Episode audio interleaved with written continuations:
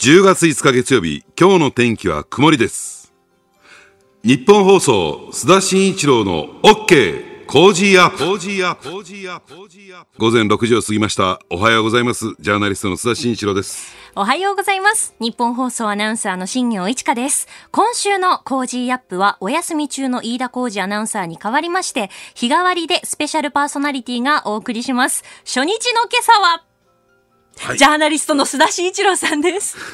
頼むよ新業。ね。始まる直前に1分前だよ、はい。ねコーヒーを思いっきりこぼしちゃって。ごめんなさい。のっけからなんかこれね本当になんか弦が悪いなみたいな。いや、そんなことないですよ。ちょっと私も緊張しちゃって。緊張してやってくれよ緊張しいやもうて緊張してるんですよ。はい。須田さん、はい。この時間から二人ですよ、私たち。たくさんいるよスタッフはもう。山ほど。そういう言い方するんですか、もう。あの、実は須田さんの重大な発表があるんですよね、そういえば。はい。ちょっとお願いします。私17キロ痩せたんですよ。17キロですか、はい。へえ。どう、どうしたんですか？どうしたんどですか？うしたんですか、それは。やっぱりねあのこれからねあの新業と違って若い新業と違って私は老後ってものを考えていかなきゃならなくて、はい。でやっぱり老後にはですねやっぱり自力で生活活動できるようにということで今ねえーシェイプアップに励んでるということなんですけれども、すごい。筋トレですか？ということは。えー筋トレと基本的な食事糖質ダイエット。おまあタンパク質を大量に取るんでななかなかもうね、えー炭水化物が取れないという状況なんですけどね。え、何ヶ月ぐらいそれは筋トレされて絞ったんですか、え17ー、キロ4ヶ月かな。4ヶ月で。4ヶ月。えーただね、あの、まあ、専専属のというか、パーソナルトレーナーがついてもらってね、大変よ。大変よ。もうここ最近の筋トレ週2回やってるんですけれども、はいえーうち1回失神しました。えー、?3 回吐きそうになりましたっていうか、吐きました。えー、そんなに追い込んでるんですか？そうどこ目指してるんですか、一体？えーね、来年の夏はですね、海の似合う男っていうのが、キャッチフレーズ。おーじゃあフィジーク出ます？ボディビルならぬ、ええ。フィジーク。出フィジークの、はい。あの、選手なんですよ。あトレーナーが。トレーナーが？えー、すごい。この間の大会もですね、えー上位5位までに入賞したっていうね。すごいです。まあ、フィジークっていうのは、そのボディービルほど、その、なんていうんですかね、ガチではないんだけれども、ええ海の似合う男っていうコンセプトで、程よいと言ってもすごいんですけど、こう、マッチョな男の人のことですよね。ええまあ、そういう部門ですよね。そうですね。うんだからまあ、あの、還暦間近の男がね、海が似合うってのは、いどうなのかなって思うんですけどいねい。じゃないですか。え、ちょっと須田さん、力こぶ見せてください。ちょっと。まだ全然ない向きってやってみてください。おー、でも、すごい。63点ぐらいですかね。なんだその63点ってのは。ね、でもなんかちょっといい感じになってきてますからね。今日どうしましょうね。OK パンプアップとかにしますか？番組で変えちゃうか変えちゃうか。もう。2時間。地球の自転をなんか一緒に回しますみたいな。まあちょっと筋肉のみならずですね、あのキレッキレの解説を今日は、そうですね。はい。たっぷりニュース解説やっていきたいよろしくおと思いますけども。願いいたします。はいえー今朝取り上げるニュースですが、まず7時台の最初、トランプ大統領一時深刻な状況、その後大きく改善かというニュースです。えー7時台のおはようニュースネットワーク1本目は、トランプ大統領新型コロナウイルス感染、選挙戦にまあどんな影響があるのかといったところ、2本目は日本学術会議、えー総理に要望書を提出というニュースです。えー教えてニュースキーワードは、えー総理補佐官というキーワードになっております。えースクープアップでは東京証券取引所のシステム障害政府が調査へというニュースを取り上げます。この時間は長官各紙を見てですね、私、須田慎一郎が気になった記事を取り上げていきたいと思うんですけども、はい私が気になった記事はですね、今朝の読売新聞、えー、7面にですね、えー、まあ、7面トップと言ったらいいんですかね、アゼルバイジャン攻勢というね、えー、実習紛争1週間、アルメニア領にも飛び火ということで、えー、アゼルバイジャン、アルメニア紛争ということなんですけども、結構大きく取り上げてますよね。はいで、ただですね、あの、なかなかこういった紛争とかで、えーまあ戦争っていうのはですね、その背景までね、新聞が踏み込むっていうのはなかなか難しいんで、えー今起こってることしか取り上げてないんですけれども、あの、やっぱりね、これはね、代理戦争みたいなね、えーまあ形で見たももらった方がよくわかりやすいののかなと。まあもちろん言うまでもなく、えーアルメニアのバックについているのは、えーロシアという国なんだまあ軍事同盟を結んでいましてね。で、のあの、新聞各紙っていうかな、メディアはあまりその辺指摘しないんだけども、実はアルメニアにはですね、従前からずっとロシア兵が駐留してるんですよ。軍事顧問と言ったらいいんですかね。えー、まあそういった点で言うとですね、まあアルメニアの、えー、ロシア軍というね、えー、のあの動き、そしてアルゼアルゼアゼルバイジャンはですね、はい、えー、これはロシアは、えー、まあ武器を輸出してるんだけども、うん、まあ同じイスラム教国ということで、トルコ、トルコに非常にこう近い、トルコは全面的にアゼルバイジャンを、えー、バックアップしてるんですけれども、もう一つ理由がありましてね、はい、何かっていうとですね、実はアゼルバイジャン、ね、えー、バクーっていう都市があるんですが、そこは、あの、えー、天然ガス、石油が取れるんですね。えー、大油田になってるんですよ。で、そのバクーからアルメニアを通らずに、え、まあ、その上のジョージア、昔のね、え、ね、グルジアですね、えー、ジョージア、えー、を通ってですね、そしてトルコを経由して地中海に抜けていくというパイプラインが BTC パイプラインっていうのをが建設されてるんですね、はい、これはですねパイプラインの輸出量としては世界第2位という、えー、まあそのぐらいの規模を持ってるんですけどね。でこれはね対ロシア戦略を強く意識してそのバックにアメリカがつくことによってこのパイプラインが建設されてきた。そういう経緯があるんです。どういうことかというとほらあのロシアっていうのはエネルギー覇権と言われていて、え西ヨーロッパに対して、ね、ヨーロッパ諸国に対して、えー、石油、原油、えー、天然ガスを輸出することによって、そしてヨーロッパに対してプレッシャーというか威圧をかけてくるというね、えー、まあ、えー、逆に言えばヨーロッパが、えー、ロシアに対して依存度が高いというね、えー、ところで、ロシアに対して強く出られない。まあ、これによって、えー、パワーバランスが成立してるんですが、はい、それに対抗するために BTC パイプラインで作られたんですよ。で、まあ、これはアルメニアを通っていないんですね。うんうん、で、それに対してもちろんロシアサイドとしては、腹に一物持ってますから、不快感持ってますから、はい、えー、何らかのこう牽制をしたいというのはかねてから持っていた。で、どうもそのあたりがですね、背景になっていて、まあ、アゼルバイジャンを抑え込むために、もちろん武器は輸出していて、関係はそれほど悪くないんだけれども、そういったところで、まあ、アルメニアを助けつけたんではないか。だ今回の紛争の黒幕はね、えー、ロシアひいてはプーチン大統領じゃないかなっていうふうに読み解いていくのが一番正解ではないかと思うんですけどね。えーさあ、この時間も須田さんに、えー、はい、気になる記事を紹介していただきたいと思います。あの、今朝の産経新聞のですね、はい、えー、まあ、政治面、総合面ですかね、えー、で、大きく掲載されてるんですが、二階派20人、山口集結。なんか、ヤクザの出入りじゃないんだから、こういう書き方しようかと思うんですが、はい、えー、どうしてかっていうとですね、まあ、岸田派の林芳正さんかな、えー、元文科大臣なんですけれども、はい、あのー、この方がですね、えー、これ参議院議員なんですよ。これが衆議院にくら替えするんじゃないかというね、えー、そういう噂というかですね、えー、まあな、あの、情報が出ててですね、それを牽制するために、どうしたかというとですね、えー、この山口にはですね、二階派の重鎮が、えー、河村さんというですね、えー、二階派ナンバー2がいるわけなんですよ。で、この人を押しのけて、えー、衆院くら替えするんじゃないかと言われてるんですけれども、そうは殺人と、数の力で圧倒して、林ね、えー、元文科大臣に物を言わしてやれ、あのね、目に物を言わしてやれみたいな、えー、ところで乗り込んだということなんですが、これから、ただね、林さんってかつてはね、総理候補にもね、えー、まあ、ね、見られた人なんですよね。はい、で、ただ参議院だともう上がり目がないから、やっぱり衆議院にね、くら替えしたいという気持ちがあって、もう参議院だともうね、一丁上がりです。もう将来山口県知事ぐらいしかないから、次の展開目ね、狙ってということなんですが、まあ二階派としてはそれ許せないんでしょうね。さあ、このバトルどうなるのか、えー、この参院からの衆院くら替え、えー、何もこの山口だけじゃなくて、あと和歌山でもね、世耕さん、安倍さん側近の、はい、これが二階さんの選挙区に、えー、参院から衆院くら替えなんての狙ってますしね、まあこのあたりが一つ今後キーワードになってくるんじゃないかなと、えー、この動きにですね、今後要注目ということだと思いますけどね。はい。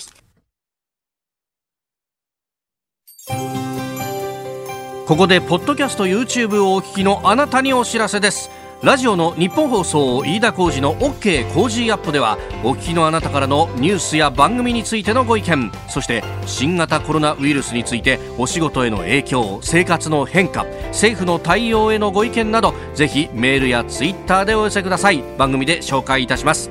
海外でお聞きのあなたからのメッセージ情報もお待ちしております。どうぞよろしくお願いします。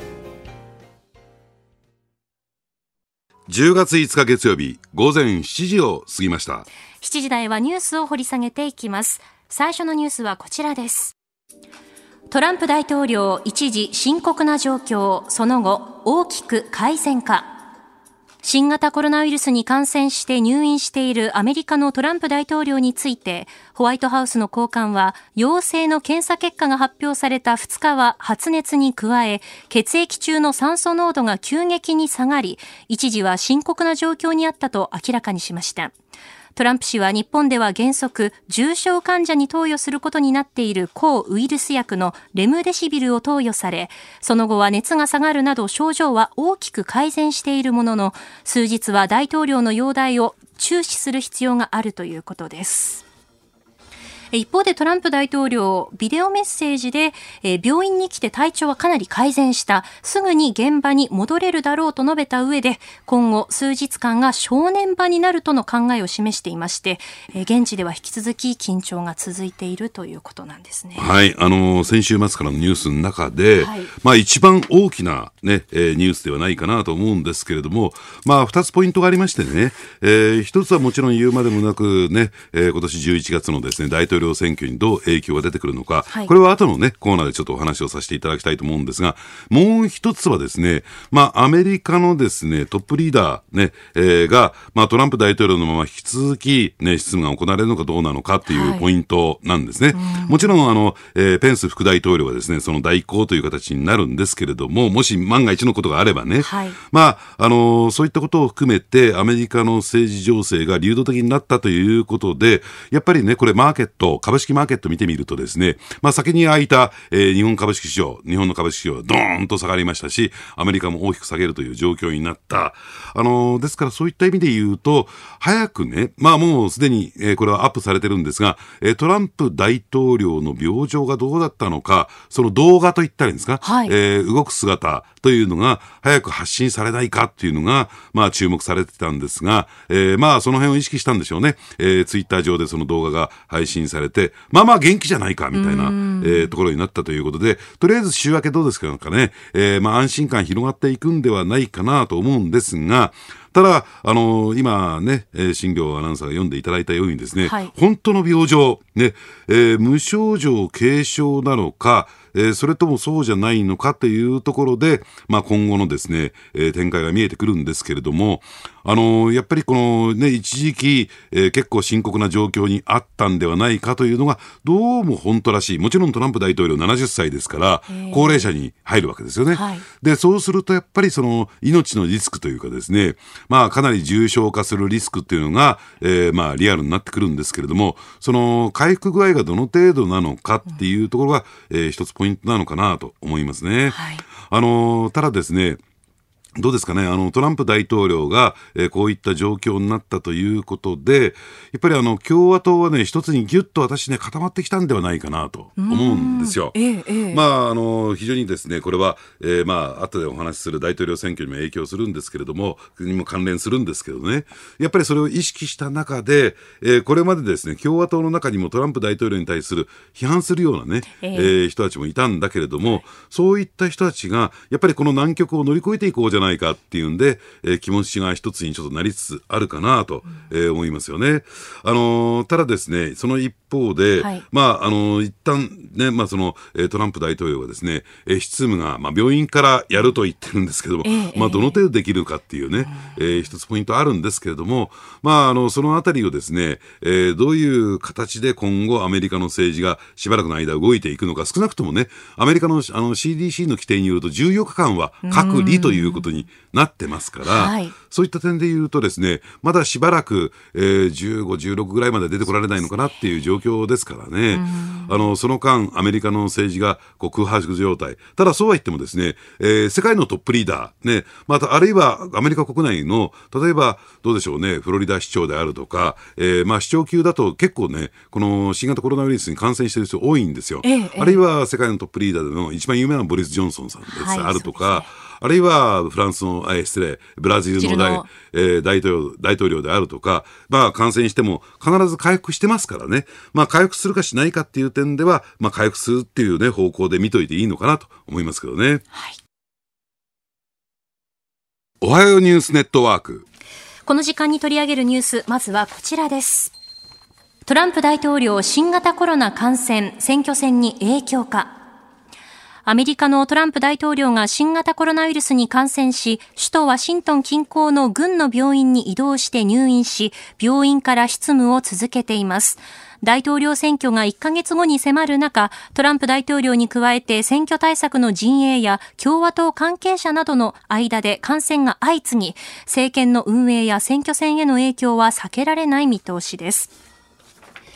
えー、先ほど入ってきたんですが、はい、トランプ大統領は4日の午後5時過ぎ、日本時間の今日午前6時過ぎに車に乗って入院している病院の外に出たのが確認されたということです。ホワイトハウスは声明を出しまして、トランプ大統領が短時間病院の前に集まった支持者に手を振った後、病院に戻ったと明らかにしたということです。はい。まあ、あの、元気な姿を見せるというのが、はい、まあ、このタイミングで一番トランプ大統領がやらなきゃならないことということなんですけれども、2つポイントありましてね、今の点に関して言うと、はい、えー、一つはですね、やっぱり、えー、大統領選挙へ向けて、えー、健在ぶりをですね、やっぱりアピールしなきゃならない。で、もう一つは、やっぱりね、あのトランプ大統領が感染したということを受けて、まあ、株価を大きく下げました。まあ、そういった意味も含めてですね、経済にも大きな影響を与えかねないということで、その健在ぶりを示すことで、なんとか株価をね、まあ、トランプ大統領相当、えー、株価を強く意識して、政権運営や大統領選挙に臨んでますんで、はい、やっぱりその株価対策っていうね、えー、経済対策という点でも、やっぱりその、えー、まあ、姿を見せなきゃならなかったと思いますけどね。まあ、いずれにしてもですね、この、えー、トランプ大統領の感染問題っていうのは大統領選挙にも、まあ、影響を与えるんだろうなと思います。はい、まあ、最終盤ということで、もう来月、えー、ね、えー、決定しますから、あの、11月が本番ですからね、えそういった点で言うと最終盤の、えー、この感染の影響はどう及ぼすのか、で、これ必ずしもネガティブなマイナスの影響ばかりではなくて、はい、場合によってはこれを、えー、プラスの影響に転じることも、私は可能なのかなとは思うんですけれどね。ただ問題なのはですね、あの、実は、えー、15日、今月15日に予定されている第2回目のテレビ討論会、はい、ね、えー、まあ、大統領のですね、大統領候補の、えー、テレビ討論会なんですが、まあ、これはですね、どうなのかな。やっぱりあの、2週間のね、えー、隔離期間というのを考えてみると、ちょっと引っかかってくるんですよ。だからといってこれ中止になるということじゃなくて、えー、後ろ順送りという形で、えー、まあ若干遅らせて、テレビ討論会第2回目は行われる予定ではあると思うんですけれども、はい、ただその中でね、えー、十分に回復して、えー、また、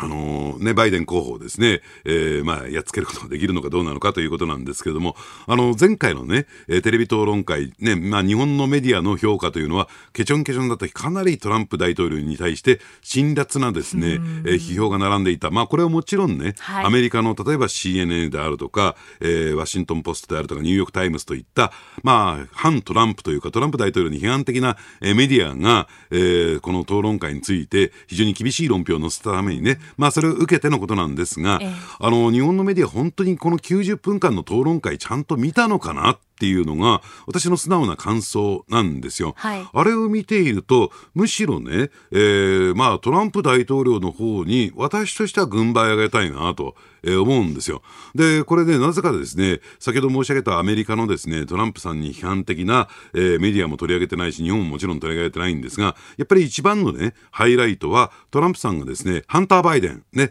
えー、バイデン大統領の息子さんの疑惑を、えー、取り上げた、えー、中国、ロシアからお金をもらった疑惑を取り上げたときに、やっぱり注目したのはバイデンさんのね、うん、反応だったんですが、目がうつろになって、えー、ね、ブツブツつぶやくように、それは真実じゃない、それは真実じゃないと。小声で言っていた。これはすごく強く、相当ね、追い詰められたなと。これをね、アメリカの有権者がどう受け止めたのかなと。まあ、その続きね、えー、まあ、その続きをですね、えー、次の討論会に、えー、で期待してたんですが、ちょっと若干水入り期間が空いたんでね、はい、その辺の影響はどう出るのか、必ずしもあれはトランプさん不利の、不利なな状況の、えー、討論会ではないんじゃないかっていうのは私の素直な感想でしたね。なかなかそのシーンは取り上げられてないですし、ね、報道されてないですよね。はい、あの先ほど須田さん、このトランプ大統領がこの新型コロナにこの感染したことが、まあ、プラスに転じることもこうあるんではないかっておっしゃいましたけれども、それ具体的に例えばどういったところですか、えあのやっぱりねあの、完全に復活して元気なトランプ大統領の姿を見せれば、やっぱりあのアメリカ人の好む強い大統領、肉体的に強い大統領っていうのは、えーね、その、えー新型コロナウイルスに屈することもない、えーダメージを受けることもない、そういう大統領なんだと強さっていうのをね、アピールすることができるということだと思いますけどね。えええーそれでは続いて取り上げるニュースはこちらです。日本学術会議総理に要望書を提出。日本の科学者で作る日本学術会議は3日、会員の候補として推薦した科学者のうち、菅総理が6人を任命しなかったことを受け、その理由の説明を求めるとともに、6人の任命を求める要望書を菅総理に宛てて提出することを決めました。えー日本学術会議は日本の科学者を代表する機関で今月1日付で就任する会員として学術会議が105人の候補を推薦するリストを提出しましたが菅総理はこのうち6人を任命しなかったということなんですが、まずあの日本学術会議というのはどういう組織なんでしょうか？あの、この政府系の機関ででしてね、はいまあ、あの、科学者、まあ、科学者といっても、えーね、文化、理科、両方ともなんですけれども、まあ、そういった人たちをですね、まあ、あの、代表するというかで、えーまあ、その、会員をですね、えーまあ、あの、任命して、そしてそういった、えー政府に対して提言を行うというのが科学者の立場から提言を行う。かなりですね、権威の高い、ね、えーそういう団体なんですよ。政府系金融機関、あ政府系機関です。えーととは言ってもですね、はいあのーそうは言っても独立性が非常にこう、えー高いものですから、えーそれに対して政府の側から何かこう圧力をかけるとかね、えーそういうことは、えーしてはいけないということになってるわけなんですね。えーただですね、私は思うんですけれども、はいあの今回の一件というのは、憲法で保障された学問の自由を犯すことになるんではないか。えーそれをですね阻害することになるんではないかというですね非常にこう強い指摘が出てるんですよ、はい。批判が出てると言ったらいいんですかね、えーで本当にそうなのかなって私はね、えー非常にこう強い疑問を持って非常に強い疑問を持っていて、はい。えー例えばね、えーどういうことかというとですね、あのーまあ、学術会議、えーというのはですね、ある意味でですね、声明を出すんですね。まあ、いろんな物事に関して、えー学術会議としての公式声明っていうのを出すんですけれども、はいその公式声明でそれを受けて、えー政府がどう反応、判断するかというところが問われているわけなんですが、ただね、この公式声明っていうのは、果たしてその学術会議全体を、日本学術会議全体をですね、代表する意見なのか声明なのかっていうと、大きく疑問がつくんですよ。ええどういうことかというとですね、かつて、えー声明検討、声明案検討委員会、ここで、えー声明案を検討していくんですけれども、この学術会会議の総会で決議をしした方がいいんじゃないか。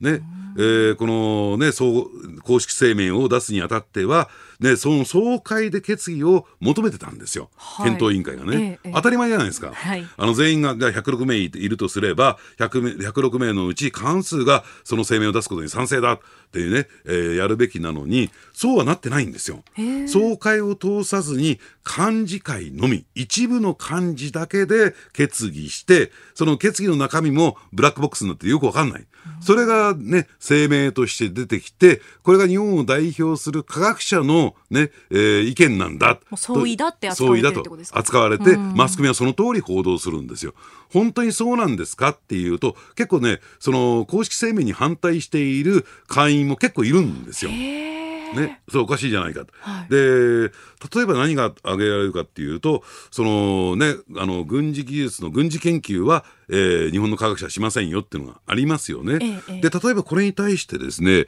えーもうこれ筑波大学の、ね、学長で、えー国立大学協会の会長である永田さんっていうね、えー方がいらっしゃるんですが、はいこれウイルス研究の対価なんですけれどもこの人はですねそれに対して、えー非常に強い批判的でしてね自衛のためにする研究は省庁でどこであれ正しいと思う。ね、それは防衛省とかの研究は引き受けませんよみたいなことになってると、これおかしくなる。なぜかっていうと、デュアルユース。つまり、民生と軍事。これ線引きが難しい分野ってたくさんあるじゃないですか。はい例えば、えーこの先生の専門家であるウイルス研究なんかそうなんですよ。うんうんええね、生物化学兵器も使えるし、あるいはワクチンの研究にも使える。だからそういった批判をやっぱり耳を傾けるべきじゃないのかな。それをやらないというね、ブラックボックス化された日本学術会議。これをね、えー検証していくという点でも今回の動きっていうのは非常にこう注目を集めてくるようになるんじゃないかなと思いますけどね。はい。この時間は教えてニュースキーワードです今朝取り上げるのはこちらです総理補佐官政府は今月1日、総理補佐官に共同通信元論説副委員長の柿崎明治氏を充てる人事を発令しました。柿崎氏は菅義偉総理と同じ秋田県出身で、共同通信政治部記者や編集委員を歴任し、政策評価検証を担当します。はい、ということで、まず、はい。須田さん、この柿崎さんという方はどういう方なんでしょうか？あのー、そうなんですよ。えー、つまりね、なぜこのニュースキーワードでわざわざ総理補佐官っていうキーワードを取り上げたのかというとですね、はい、その柿崎さんっていう方が、えー、まあ、えー、先月28日のですね、閣議で決定され、えー、まあ、今月1日に発令された総理補佐官に就任したからなんですね。ええ、で、柿崎さんどういう人かというと、まあ、どうなんでしょうね。あまず最初にね、批判的な人から、えー、人のですね、コメントから、これせ、えー、官邸スタッフなんですけども、はい、取り上げると、えー、この8年間、約8年間にわたって、反安倍で、つまり安倍さんに批判的なそのコメント言説ね、物書きで食ってきた人間が、なんで今頃、なんで今更、この総理補佐官になるんだというですね、なんか腹に据えかねたようなコメントが、えー、首相官邸の中では充満したということなんですね。はい、で、一方で、これまでですね、どちらかというと、その柿崎さんのお仲間内だった、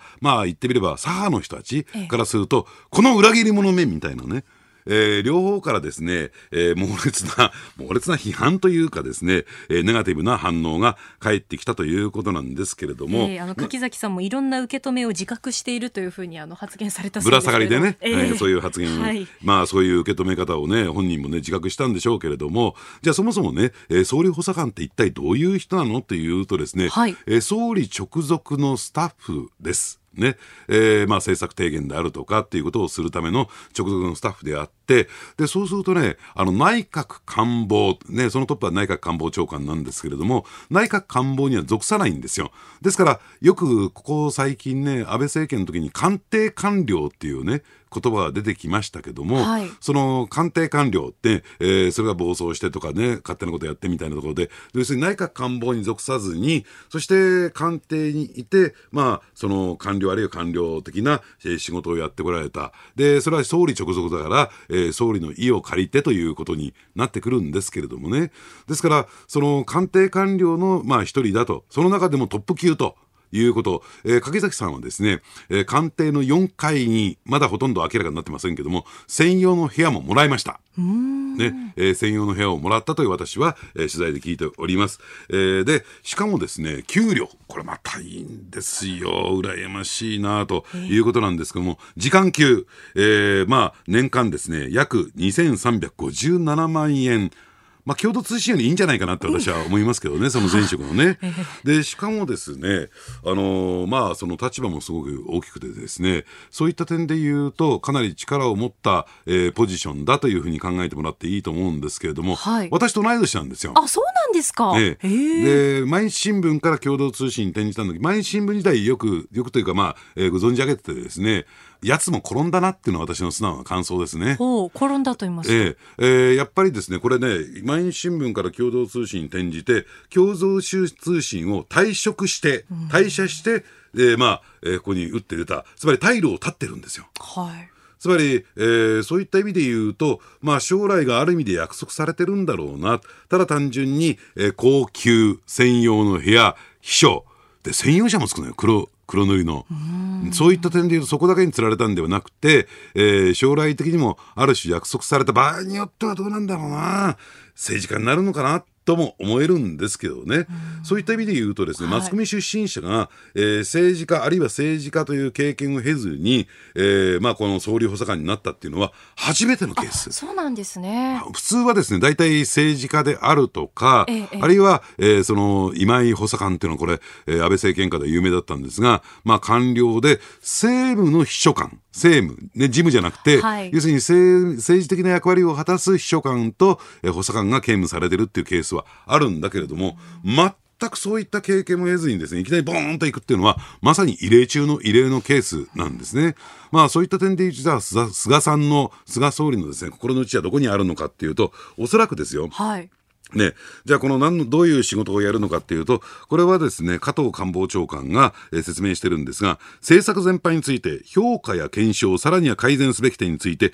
必要に応じて、えー意見愚信を行ってもらう。しね、総理に対して進言や意見愚信を行ってもらうということ、はい。でこれね、職務内容については、ペーパーで、えーきちんと総理から示されるんですね、この範囲の中でやってくださいよと、でそうすると、やっぱりこれ、マスコミであるとか、世の中から、特に左派からですね、はい。批判を受けるような、えー今回の日本学術会議のような、えーケースも出てきますよね、ええあるいは過去を振り返ってみると、森友家系で、えー桜を見る会等々ありますよね。じゃあ、掛崎さん、これについて、えー検証をやってください、評価をやってください。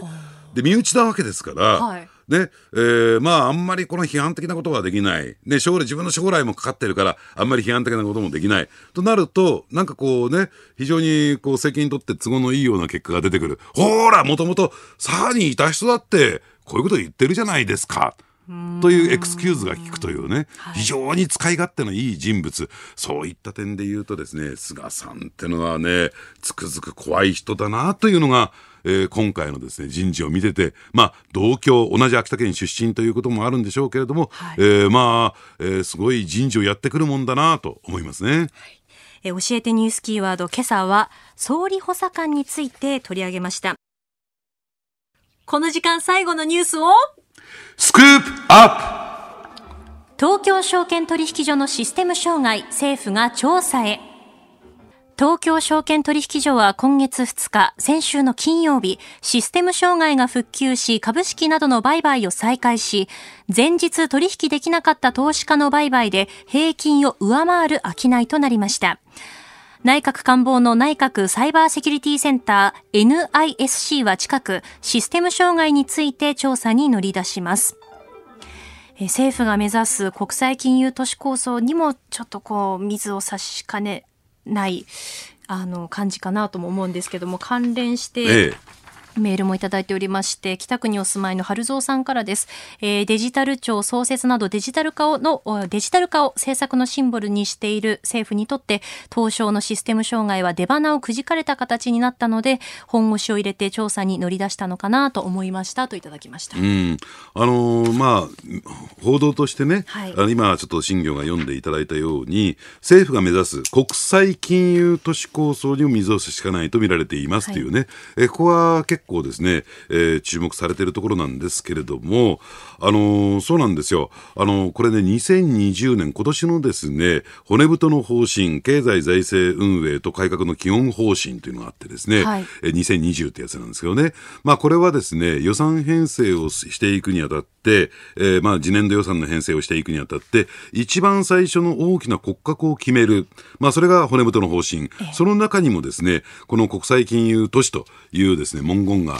盛り込まれてるんですね。でどうしてかっていうのと、このアジア情勢というか世界情勢を見てみると、まあ、香港のこの混乱を受けてね、えー香港が将来的に国際金融センターとしての役割を終えるんではないか、えー外資の撤退も相次ぐんではないかという見方を受けていて、はい。で、それでじゃあその、えー代わりに、肩代わりに、じゃあ、えー日本を、まあ、まあ、言っても東京をという、えーそういうふうな方向へ持っていこうとした矢先に、はい。こういったシステム障害。だって一日終日ですね、売買が停止された、えーという点で言うと、要するに信頼性という点で言うとね、投資家にとっての信頼性という点で言うと、非常に大きなダメージになったんではないかということなんですね。はいで、ただどうなんでしょうね。まあ、今回の、えーシステム障害っていうのは、まあ、先ほどね、読んでいただいたように NISC のですね、えー調査は入る、ね、内閣サイバーセキュリティセンターの、えー調査は入るんですけれども、とはいってもなんかこうハッキングとかね、えーそういったような、えー可能性ということよりも、そういった、えーことではなくて、えーむしろボーンヘッド、はい。あの、し単純なシステム障害とえーいうところが、まあ、しかもですね、えーまあ、じゃあバックアップシステムを取ってたんだけども、ええシステム障害が起こって、バックアップし、バックアップシステムにも切り替わらなかったというですね、うんはい。本来あってはならないような、で、これ入れ替えたばっかりなんですよ。このシステムっていうのは、えええー結構新しいシステムなんですけどね。で、それがこういった問題を起こしたっていうところに、えーまあ、大きな要因があるんではないかなと思いますね。で、さっきのですね、国際金融センター構想に関して言うと、実はこういうハードと言ったらいいのかな、システムの問題ではなくて、もっともっと大きな大きな問題があるんですよ。それは一体何かというと、税制です。えー税金政策と言ったらいいんですかね。やっぱりあの国際金融センターを日本に誘致する、東京に設置するということで考えていくとですね、はい香港並みの税制、えーた例えば今の税制がそのまま適用されたんでは何の魅力もない、えーまあ、マーケットになってしまいますから、まあ、減税をする免税をするということでこれただ単純に売買に伴う利益だけじゃないんですよ。例えば、えー働きにっていうのかな、えーその日本のマーケットで、えー仕事をしている働いている人たち。そういう人たちって結構高給取り多いじゃないですかマーケット周りって、うんはい。でそういった人の所得税どうすんの？というような問題なんかも出てくるわけですから、ええ。そういったところも含めてね、えー何らかの減税、免税措置を取っていかないとですね、なかなか国際金融センターっていうのは、えー育成できるようなものじゃないんですね。ただその一方で、そのマネーロンダリングリスクなんかも出てくるから、はいそこに対する対処っていうところもね、えー考えていかなきゃならない。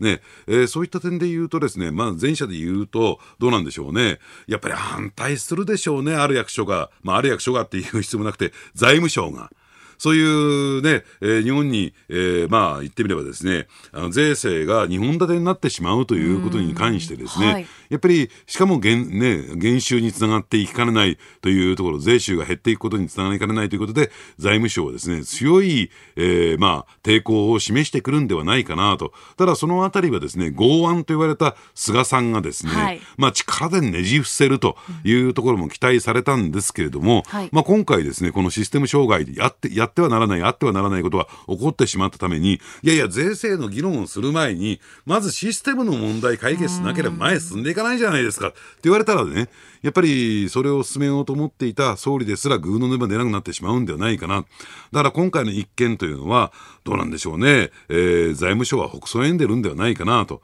私はそんなふうに財務官僚と言ってるのかな、えーそんなふうに思いますよね。えええー関連してまたメールもいただいておりまして、モスクワから聞いてくださっている方ですね。す匿名の方です。えー金曜日の東証のシステム不具合の件で、えーと、私はとある、えー航空会社に勤務しているんですが、やはり危機管理大切だなと感じました。えー東日本大震災以降、東京で何か起きた場合は大阪で、えー運行管理ができるようにしていたり、バックアップ回線などをいくつも持っておいたりして、万一の時でも飛んでいる飛行機に影響がないようにしています。こういう備えは普段は本当に何も機能はしません。もちろん費用もそれだけかかるんですが、今回の東証の事例を見て危機管理というのは重要だなと改めて思った次第ですというふうにももらいました。そうなんですよ。そのバックアップシステムっていうのは非常にこう重要でしてね。はいですから、えーシステム障害が起こるというのは、これは仕方がない。で、それをどうバックアップしていくのか、そのバックアップシステムのシステム構築っていうのは非常に重要視されてるんですが、はいそれは確かにやってたんです、東証も。ええええそこに切り替わらなかったってどういうことっていうね。そこが根本の問題なんだということなんですよね。えええーここだけニューススクープアップ。この時間は東証、えー東京証券取引所のシステム障害、政府が調査へというニュースを取り上げました。今日もポッドキャスト YouTube でお聞きいただきありがとうございましたこの飯田浩司の OK 工事アップは東京有楽町ラジオの日本放送で月曜日から金曜日朝6時から8時まで生放送でお送りしています生放送を聞き逃したあなた。ぜひラジコのタイムフリーサービスでニュースやスポーツエンタメなどの最新情報を通勤通学の行き帰りでチェックしてください。さらにこの番組では公式ツイッターでも最新情報を配信中。スタジオで撮影した写真などもアップしております。そしてもう一つ私飯田浩司「夕刊富士」で毎週火曜日に「飯田浩司そこまで言うか」という連載をしております。こちらもぜひチェックしてください。